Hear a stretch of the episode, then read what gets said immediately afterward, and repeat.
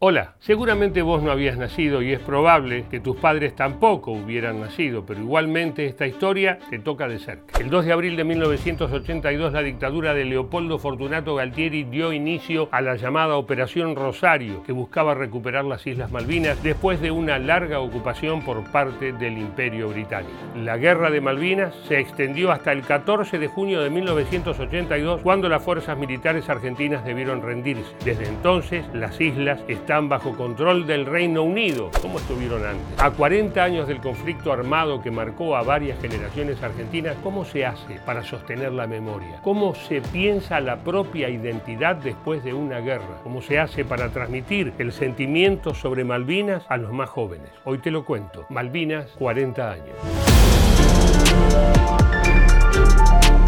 Las Islas Malvinas están ubicadas en el mar argentino a unos 600 kilómetros de la costa patagónica. Está compuesta por dos islas principales, Soledad y Gran Malvina, y unos 200 islotes más pequeños. En 1765 fueron ocupadas por el Virreinato del Río de la Plata. Durante la década del 1820, las autoridades argentinas tomaron posesión empleando el mismo principio que constituyó la nación argentina. El 10 de junio de 1829 se nombró a Luis Bernet como gobernador de las islas. En los años siguientes, Malvinas fue adquiriendo una vida cada vez más activa.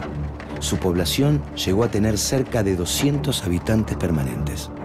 Pese a la legislación vigente, en la zona costera había loberos que violaban las disposiciones gubernamentales. Bernet estaba dispuesto a hacer cumplir la legislación argentina y, en ejercicio de sus funciones, decidió apresar a tres embarcaciones norteamericanas por cazar lobos marinos sin autorización. Pero el gobierno de Luis Bernet duró menos de lo esperado. El 3 de enero de 1833, las Malvinas fueron usurpadas por una corbeta británica. Bernet fue expulsado de las islas y las fuerzas imperiales se quedarían largos años. Argentina reclamaría también siempre su soberanía sobre el archipiélago. This is British overseas territory and you have landed illegally. You and your colleagues must leave immediately and remove the Argentine flag. Ustedes son los ilegales. ¡Viva la Argentina! Remove Mortales el grito sagrado. Y todo iba a cambiar en 1982. Si quieren venir, que vengan, les presentaremos batalla. Ya sabemos cómo fue la historia. Los combatientes argentinos eran jóvenes que en su gran mayoría no tenían la formación militar necesaria para enfrentar a un enemigo tan poderoso. El saldo fue de 650 combatientes muertos durante la guerra y se estima que hay una cantidad similar que se quitaron la vida una vez terminado el conflicto. En total participaron más de 23.000 argentinos. Ese es el número aproximado de personas que actualmente reciben una pensión vitalicia por parte del Estado por su condición de En el combate tomado con contacto con el mismo enemigo, pongo de manifiesto la voluntad, la iniciativa, el heroísmo de nuestros soldados, este, puesto que las condiciones climáticas de ese día no eran aptas, ¿no es cierto?, para llevarlas a cabo. Hagamos cuenta, la mayoría de los soldados que fueron a las Islas Malvinas tenían alrededor de 18 años. Hoy, 40 años después, están rondando los 60, digamos. Muchos de ellos son no solamente padres, sino ya abuelos. Pero ¿cómo es ser nieto de un combatiente de Malvinas? Estamos acostumbrados a vivir con la historia de, de Malvinas, de mi mamá Silvia Barrera, eh, que es la abuela de Bauti. Y yo desde muy chica la acompañaba siempre a, a todas las entrevistas que le hacían y, y, ella siempre fue muy abierta a la hora de contarnos cómo pasaron las cosas. Así que estamos muy orgullosos de ella, eh, de saber su, su historia, de saber la historia de sus amigas, de sus compañeros, eh, de todo lo que vio, todo lo que sintió. Así que nada, la queremos mucho, la amamos y la felicitamos en este 2 de abril por haber sido parte de esta historia. Eh, te queremos.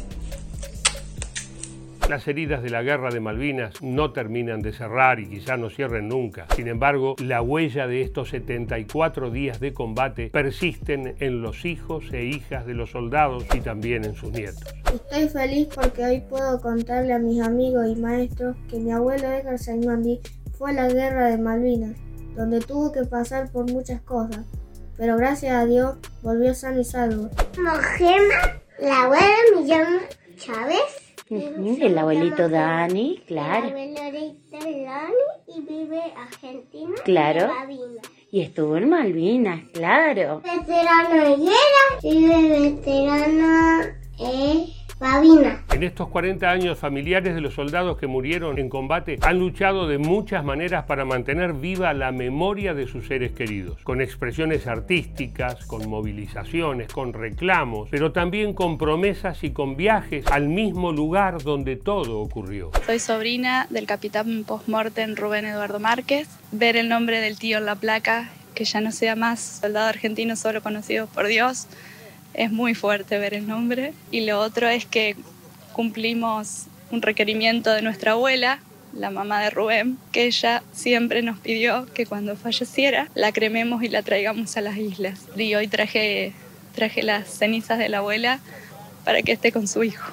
Es indudable que para no olvidar los sucesos de la guerra de Malvinas es necesario que la memoria se traslade de generación en generación. Es necesario que vos, que estás mirando esto, sepas qué pasó. Que el horror de la guerra y los delirios de Galtieri y sus cómplices no tapen las historias escondidas detrás. Historias de soldados que lucharon por su país y que en muchos casos dieron su vida. ¿Cuántos años tenés? ¿Cómo te va? Tres. 13 años de Campo Verde, se acercó eh, en forma imprevista aquí donde están todos los veteranos de guerra de Malvinas y pediste autógrafo a cada uno de ellos. Claro, es que son un orgullo. ¿Cómo ah, nació esta idea tuya de venir hoy acá? Es que tengo física y vi que estaban acá reunidos todos y vine a verlo. Un orgullo, nunca lo pude ver, así que... ¿Te emociona estar con los veteranos? Claro.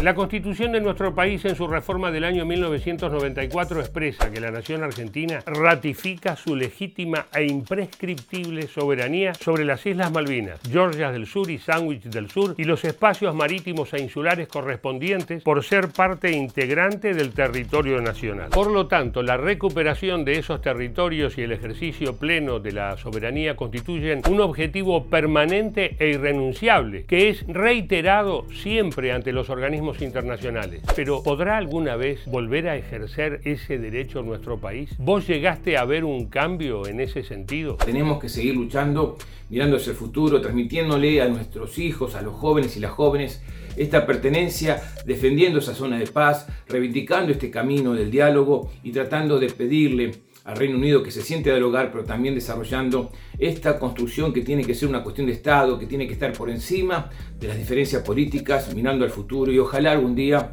podamos ver flamear nuestra bandera celeste y blanca en nuestras Islas Malvinas. Es un camino largo, es un camino que tiene que darse algunas perspectivas a nivel de lo que tiene la situación internacional, pero uno no puede dejar de pretender, de soñar, de tener la posibilidad de buscar ese camino tan importante del diálogo a través de la paz para que nuestras Islas Malvinas vuelvan aquí, a nuestra Argentina continental, a esta pertenencia que tenemos como parte de nuestra identidad y que tiene que ser, como te dije antes, el rescate de lo colectivo, porque en definitiva Malvinas nos une. Se cumplen 40 años del comienzo de la Guerra de Malvinas, una guerra que terminó con muchas vidas y que marcó para siempre a nuestro país. Tres generaciones llevan esa huella, hayan tenido o no hayan tenido vínculo directo con el combate. Desde acá abrazamos a los excombatientes y a sus familias y reiteramos la consigna que nunca debemos olvidar. Las Malvinas son argentinas. Chau y hasta la próxima.